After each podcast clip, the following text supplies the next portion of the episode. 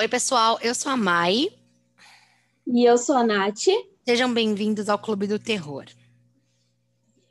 Hoje vamos falar sobre o casal caça-fantasma mais conhecido do mundo. É, esse episódio é um complemento da história que a gente contou na semana passada sobre MTV, então se você ainda não ouviu, corre lá. Uh, bom, Edward Warren mais conhecido como Ed Warren, nasceu em setembro de 1926 em Connecticut. Ele teve sua primeira experiência com fenômenos sobrenaturais com apenas cinco anos. Durante uma noite que ele e a irmã gêmea estavam ouvindo passos junto com o som de uma bengala, como se o avô deles estivessem subindo a escada depois do café da manhã de domingo, como era de costume. No entanto, não era domingo de manhã e o avô deles tinha morrido. E os sons assustadores pararam quando a mãe foi ao quarto tranquilizar os dois. Só que mais tarde eles souberam que a mãe deles havia passado a noite toda fora de casa, cuidando da avó, que morreu naquela mesma noite. Então eles passaram a acreditar que tinham visto um anjo com a aparência da mãe deles, o Ed foi um veterano da Marinha na Segunda Guerra Mundial e ex-oficial de polícia, que se tornou um autodidata, especialista em demologia, autor e conferencista. Ele faleceu aos 79 anos no dia 23 de agosto de 2006. Já Lorraine Rita Warren nasceu em 31 de janeiro de 1927, também em Connecticut aos 12 anos de idade, a Lorraine conseguia ver luzes ao redor das pessoas. Isso lhe rendeu problemas no colégio católico em que ela estudava, pois em uma ocasião disse a uma das freiras que a sua luz era mais forte que a da Madre Superiora. Afrontosa menina, né?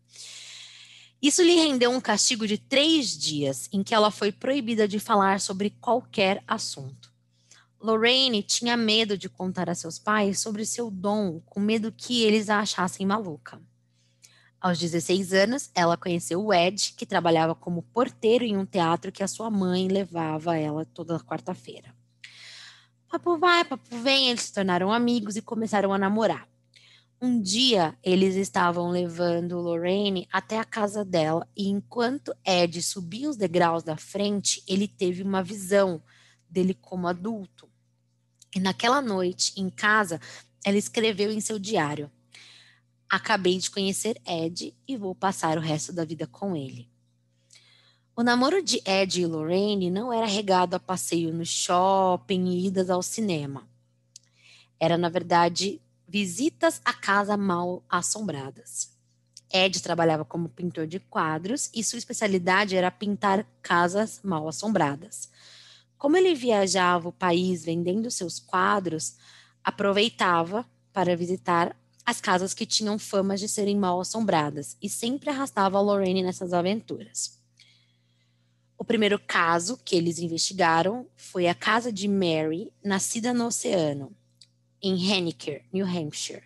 Eles tinham 20 e 21 anos quando foram investigar. Eles entraram na casa e conversaram com o proprietário do local e fizeram um apanhado das ocorrências do lugar. E foi durante essa conversa que Lorraine teve sua primeira experiência fora do corpo. Eu morro de medo disso.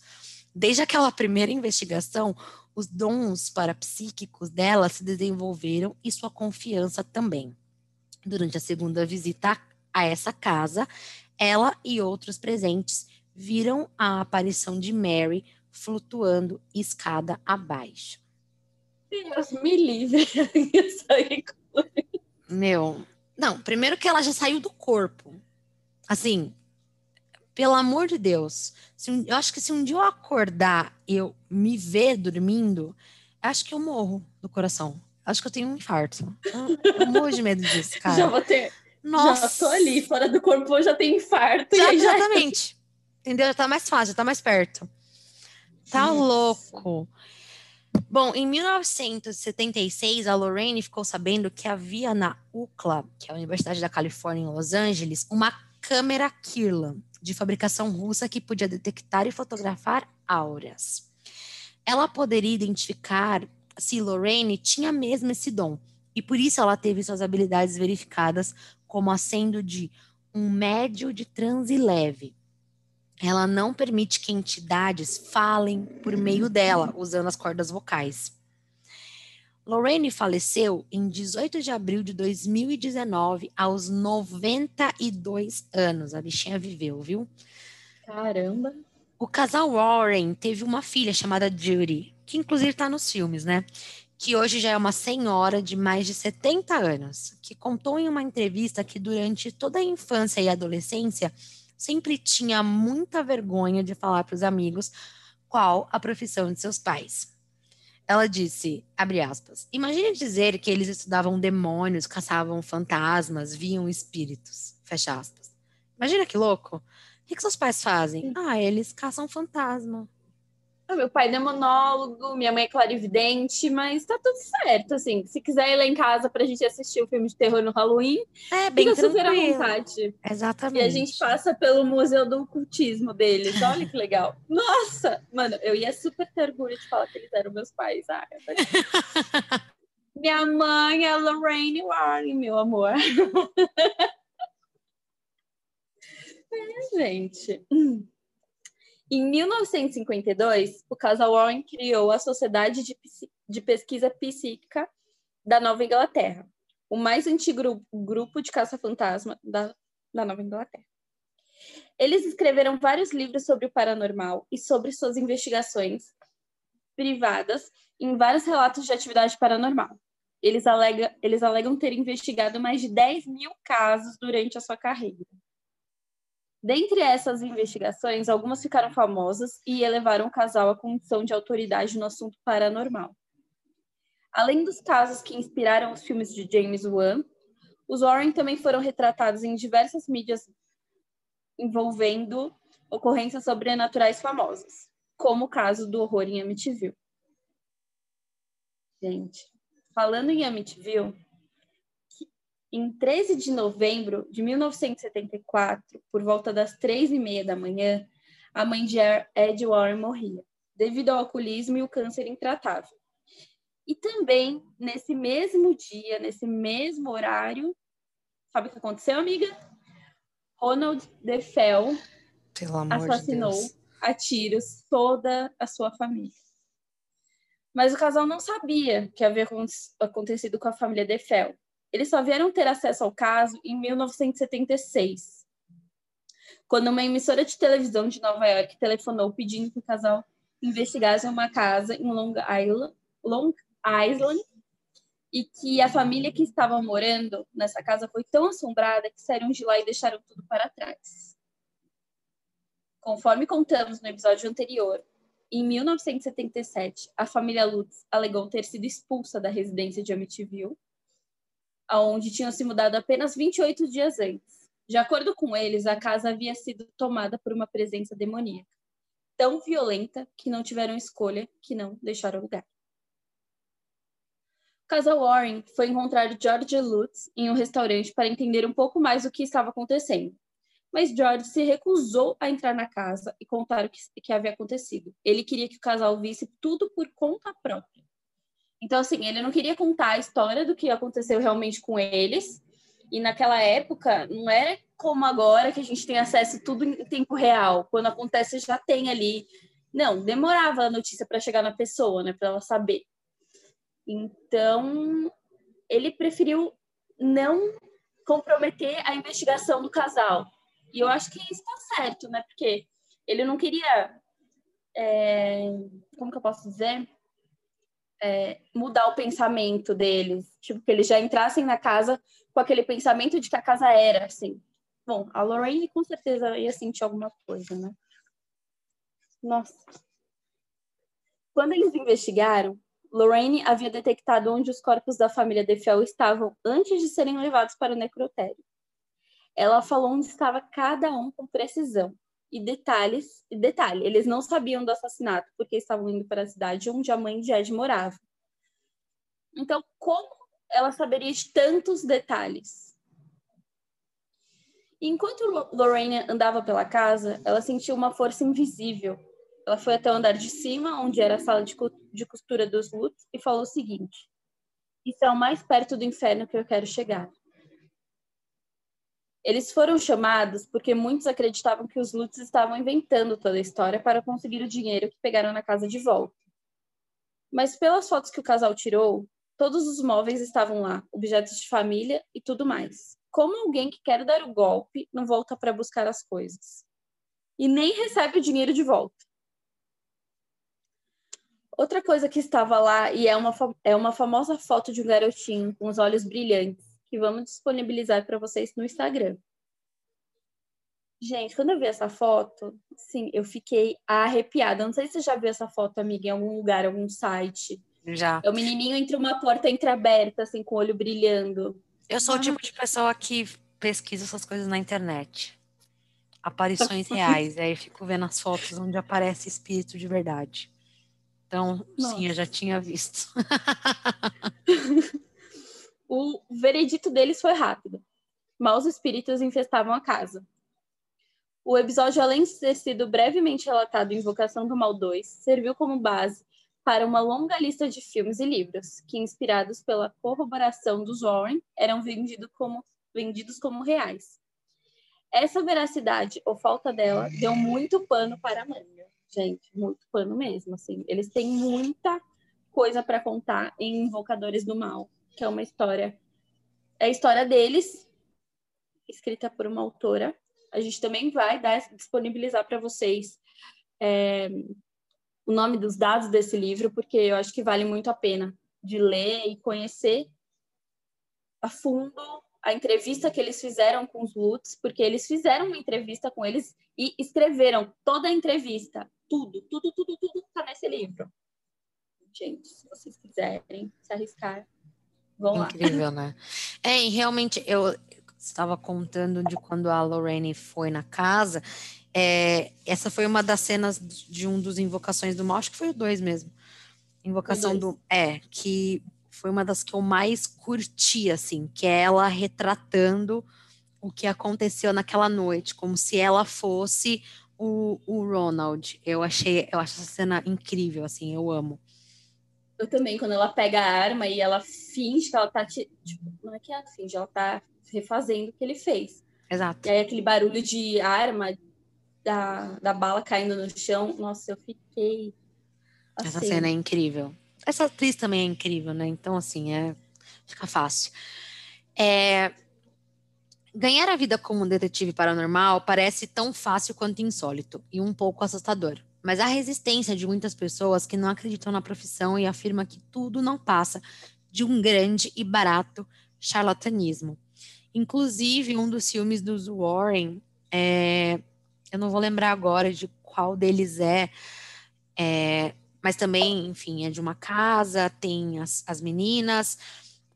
Dizem que é de uma das histórias, é uma das histórias reais que eles trataram, que mais tem inconsistências, assim, e que foi muito, muito contestada, enfim. Então, nessa época, principalmente em que eles trabalhavam, eram muito contestados, todo o trabalho que eles faziam.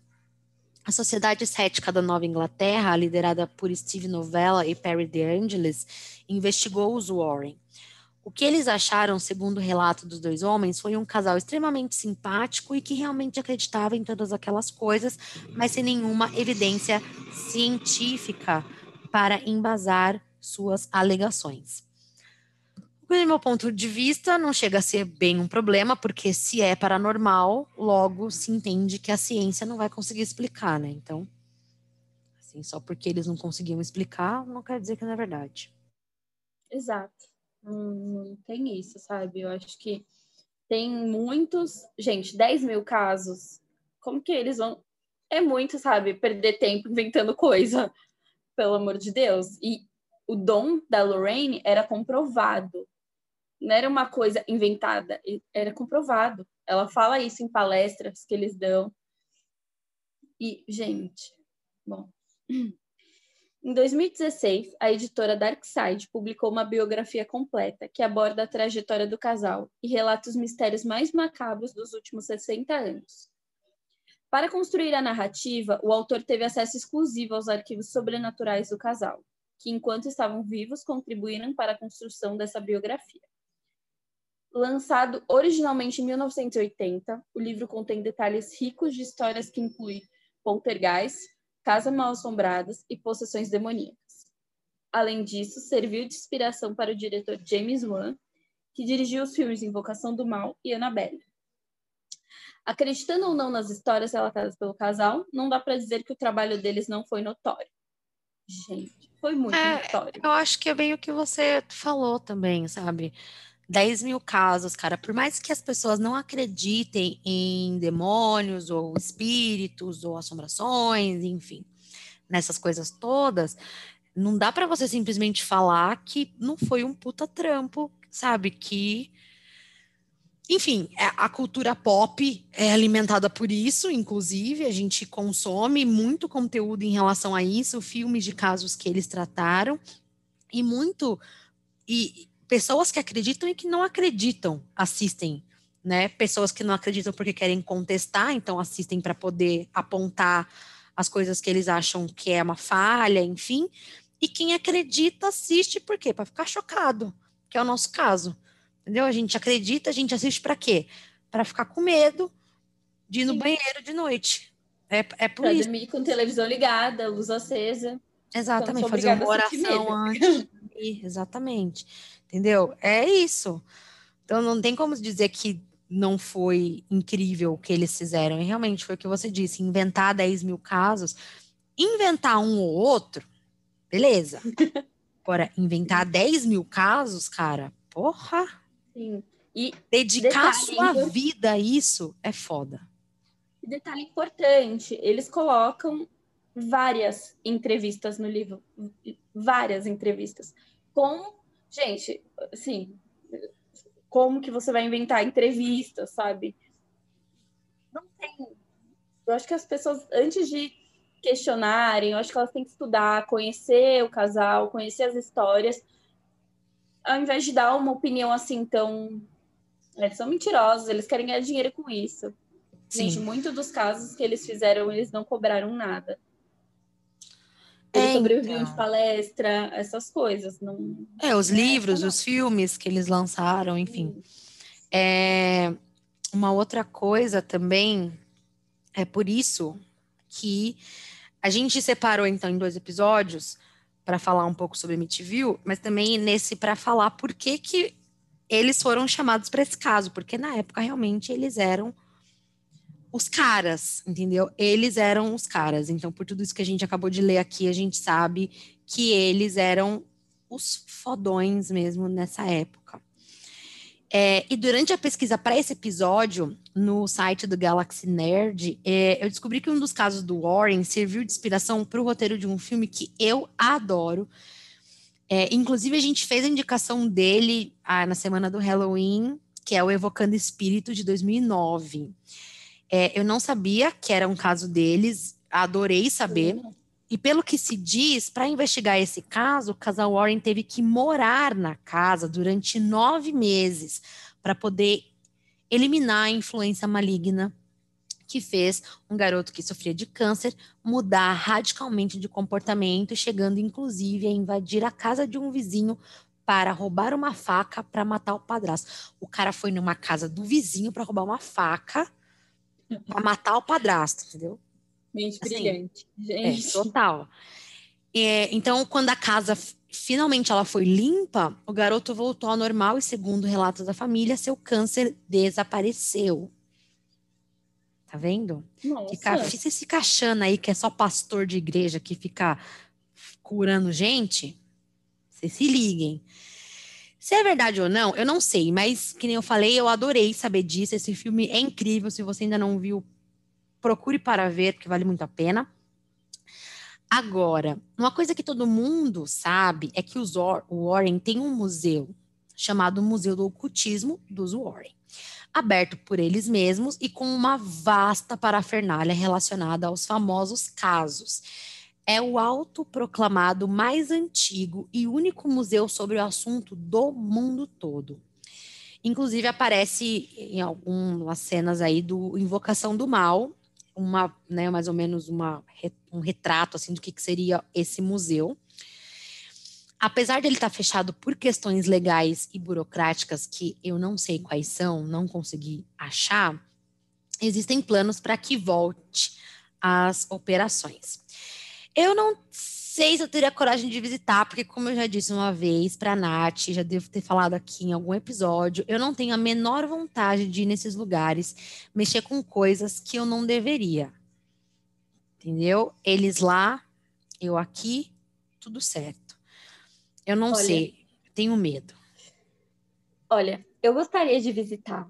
Gostaria muito de visitar, mas aí eu ia ficar te ligando de 5 em 5 minutos falando que eu tô com medo. Gente, é, é, muito assim, eu sou é, muito assim. Certeza. Visito e fico com medo. Mas é, você sabia que eles também faziam festas de Halloween? Eles Não. faziam festas, de, eles organizavam festas de Halloween. E eu adorei saber disso, porque além do museu, você poderia participar da festa de Halloween dos Warren. Gente, deve Não, ser a, a festa. festa. Acho que sim. A festa. Adoro uma festa, né, gente? Amo tendo um drink de graça, tô dentro, me chama que eu vou. Mas um museu, eu não sei não. Não eu gosto. acho que foi no, no Annabelle 3 que aborda a questão da filha receber umas amigas dentro de casa e a menina, uma amiga dela, super curiosa, vai lá no museu deles e mexe onde não deveria. Ah, você? E isso. Quer ir lá para quê? É. Você já sabe qual que ia ser seu final. No filme já tava. Aposto que o nome dela é Nath. Gente, a amiguinha. Não, é. Começou a dar várias merdas lá para elas. Começou a aparecer várias coisas. Ah. Por isso que eu não vou, gente. É, é, justamente isso que eu tô falando, entendeu? Eu também não seria aquela que morre nos filmes, porque eu não iria, não ia participar. As pessoas iam falar, nossa, vamos, vai ser super legal. Eu ia falar, não, obrigada. Não ia. Ia ser a chata que ia você falar, seria... não, eu prefiro ficar em casa vendo Netflix. Ah, amiga, achei que você ia ser Final Girl. ia, você. na minha casa. na minha casa. Bem a Final Girl mesmo, a única que sobreviveu, porque fiquei na minha, cuidando da minha vida, exatamente. Que isso, jovem. Olha, por falar nesse seu medo, existe uma história relacionada ao Museu dos Warren que vai por essa linha aí. Conta-se que um jovem casal que visitou o museu foi orientado a não tocar na boneca. Gente, sim. Eu tô rindo de nervoso. Porém, eles não obedeceram e o rapaz tocou na redoma diversas vezes, dizendo que se a boneca realmente tinha algum poder, que ela mostrasse então. Ah, tá bom, não tem o que fazer, vai cutucar na Belle. Olha hétero, hétero, assim, gente, desculpa, se você é hétero, homem hétero, tá ouvindo, Desculpa, mas assim, a natureza do homem hétero, cara, é isso. É isso aí. Entendeu? É, é isso que dá. O resultado foi o seguinte: o casal estava voltando para casa de moto e o rapaz perdeu o controle do veículo e bateu violentamente com a cabeça em uma árvore. O jovem morreu instantaneamente, mas sua namorada sobreviveu e ficou hospitalizada por mais de um ano não vai mexer. Amiga, eu iria, mas eu não ia encostar em absolutamente nada. Eu ia tomar super cuidado, até para não esbarrar. Você vai Exato. saber, né, que gruda em você. É, e assim, outra, um outro ponto aqui que é importante falar é a questão do respeito, né? Sim, tenha respeito por essas coisas. Por mais que você não acredite, tipo, ai, eu não acredito nessas coisas, demônio, espírito, não sei o quê. Ai, mostra seu poder. Ai, nossa, se você existe, aparece para mim. Querido, ó, não, não mexe com quem tá quieto, entendeu? Tenha respeito. É a mesma coisa que a gente sempre comenta aqui, que a gente acaba voltando no assunto de religiões, enfim, pessoal gosta de ficar falando da, da macumba, do candomblé, falar das as religiões de matriz africana, tenha respeito. Porque elas não foram feitas para o mal, mas elas podem causar o mal. Assim como qualquer outra religião. Então, assim, presta atenção. O cara, além dele tocar, ele estava desrespeitando total. Quase bateu na cara da boneca e falou: acorda. Acorda, querida, é, sai dessa caixa. Exatamente, já que você é tão fodona, então vai, vai, mostra aí. Foi tipo isso. Aí, ó. Ah, o resultado. Mostrou. Se fudeu, Sim. né? Morreu. Aí Entendeu? você avisa, você avisa, sabe? Olha, Gente. eu, eu não sei o que fazer com esse tipo de pessoa. Pois é, eu quero saber aí de você que está ouvindo a gente, se você gostaria de visitar o Museu dos Warren ou fazer um tour pela casa de MTV, se você é esse tipo de pessoa, sabe? Ó, outra, vou, vou mencionar de novo American Horror Story, segunda temporada, aquele casal que quer fazer a lua de mel visitando lugares macabros. Qual eu, que é o fim da vida deles? É aquele fim. Se você não assistiu, vá lá assistir e você vai ver para que que vai fazer isso, entendeu? E às vezes, como a gente viu na série, às vezes não é nem espíritos ou demônios, são pessoas mesmo. Então, como eu falei no outro episódio, eu acredito muito no sobrenatural, mas eu também acredito que as pessoas são ruins de natureza. Eu acho que não precisa ter uma possessão demoníaca ou sei lá, um espírito toca na pessoa e a pessoa vai lá e faz coisas ruins. Não, eu acho que a gente é capaz de coisas ruins sem precisar colocar culpa no sobrenatural. E aí foi o que aconteceu lá na série também, entendeu? Que no final das contas era o quê? Era tudo gente que era doida e queria matar as pessoas. Então, assim, para que que vai? Você pode encontrar um doido lá, gente. Vocês é, não aprenderam nada com a mãe cuidado. de vocês? Não, homem do saco, sabe? Essas coisas assim tem que ficar atento, entendeu? Tem que tomar levem, cuidado. E levem a sério, e levem a sério e tentem não desrespeitar, porque você não sabe o que você está mexendo. Exatamente. Muito obrigada por você que ouviu a gente até aqui. Deixem seus comentários lá no nosso Instagram. Nós somos o Clube do Terror.pod lá. E até o próximo episódio. Até o próximo.